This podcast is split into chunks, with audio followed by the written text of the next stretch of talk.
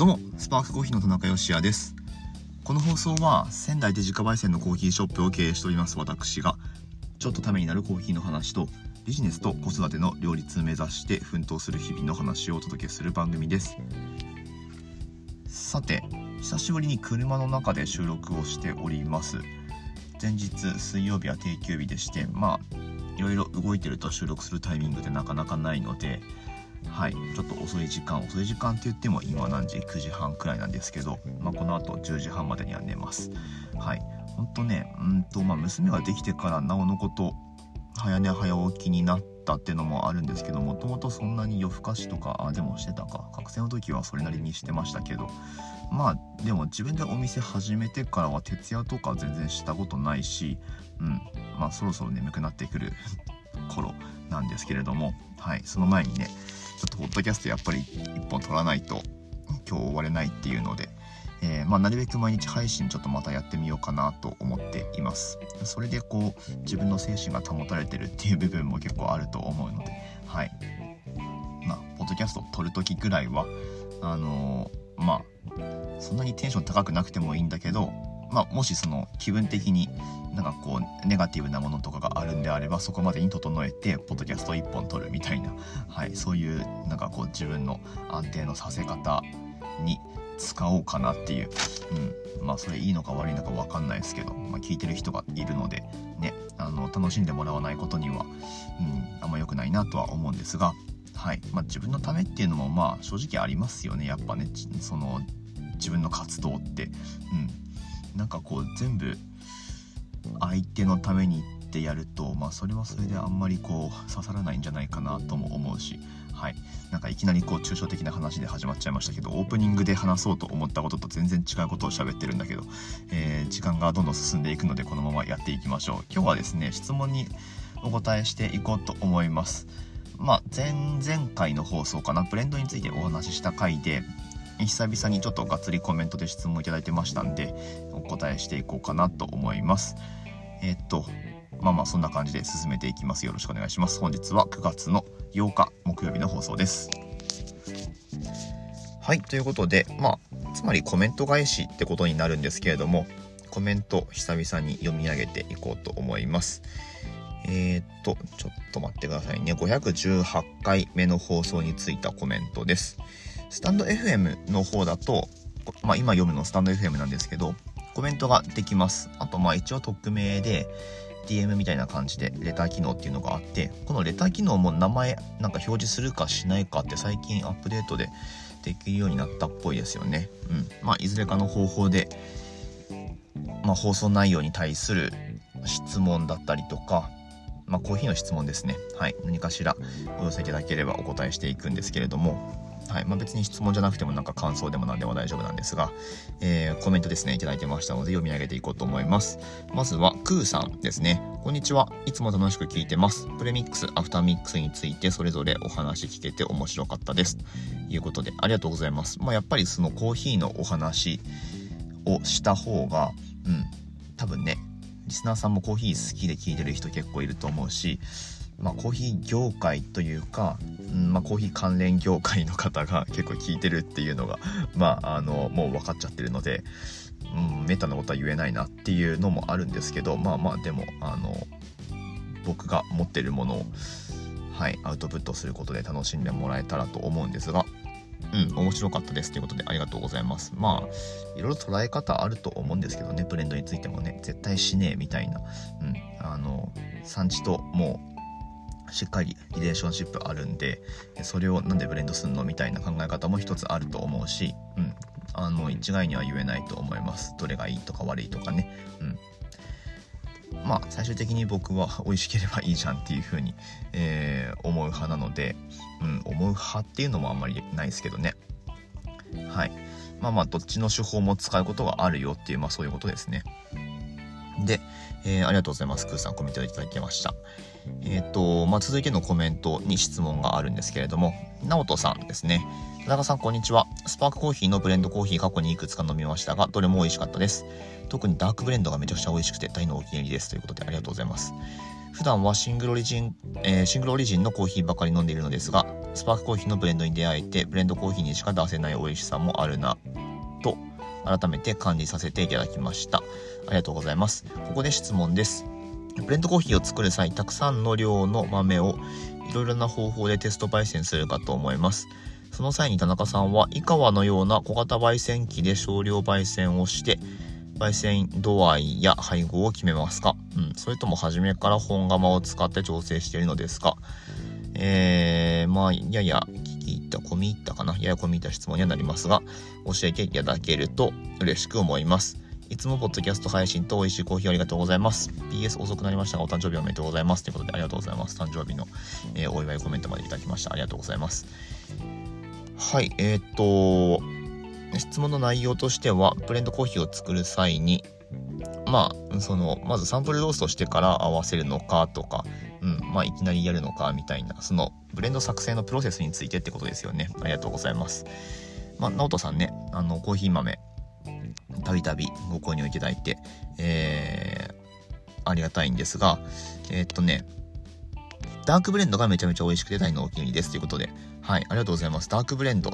ちなみにこのダークブレンドは、まあ、うちの深煎りのブレンドですけど、これはプレミックスのブレンドです。で、対して、その、まあ、看板商品であるスパークブレンドの方は、アフターブレン、えっと、アフターミックスなんですけど、なので、まあ、商品によってその手法を使い分けてるっていうことですね。たまにその季節ごとのブレンドを、まあ、シーズンで、えー、年に4回くらい出したりするんですけど、まあ、その際も絶対アフターで作るっていうふうには別に決めてなくって、うん。まあ、その、なんだろうな。まあ、プレミックス使うこともあるし、まあ、最終的にその、やっぱり味が良ければっていうことになるんですけど、はい。で、実際どう作ってるかっていうと、まあ一番こうブレンドを作る上でやりやすい方法ってもともとその単品であるものを混ぜ合わせるっていうか、うん、なのでまあそのシングルオリジンとして販売しているものをまあ単純にその適当に適当にでもないけど あのいくつかのパターンを作って、まあ、コンセプトのもとにいくつかのパターンを作ってで、まあ、ブレンドしてカッピングしてっていう、まあ、そういう手法を取るんですよね。うんまあそれが、まあまず基本かなっていう感じです。で、合わせてみて大体の方向性つかんだら、まあ、焙煎度合いがそれでいいんであればそれでいいし、まあでも、もうちょっとやっぱ、あの、全体的に深くしたいっていう場合は、んその、ブレンドに使う、例えばブラジル、エチオピアだったら、まあ、ブラジルの方を深入りにしてとか、まあ、あるいはどっちも深入りにしてとか、うん。まあ、そんな感じでこう、細かくどんどん決めていくっていう感じですかね。で最終的にその、まあ、アフターにするかプレミックスにするかはうんまあ、プレミックスもやってみて、まあ、それはそれこそ井川とかで今できるので、うん、プレミックスでやってみてで、まあ、アフターミックスとそんなに差がないんであれば、まあ、やっぱりプレミックスを取っちゃうっていうまあそんな、まあ、すげえ簡単に言うとそんなプロセスを踏んでますかね。うん。っていう感じです。はい。プレミックスね、なんか、あのー、スペシャルティ界隈ではあんまり採用されないのかもしんないけど、全然僕そんなことなくって、うん。まあ、結局そのプレミックスしてる、その、なんだろうな、焙煎中に同じ焙煎度合いにはもちろんならないんですよ。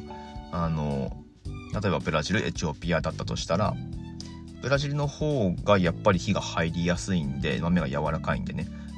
スクリーンサイズはだいたいエチオピアと同じくらいちっちゃいんですけど、ブラジルって。なんだけど、豆がちょっとやっぱ柔らかいので、火が入りやすいんですよ。なので、プレミックスで、えっ、ー、と、焙煎した時に、ブラジルの方がちょっと焙煎進んだ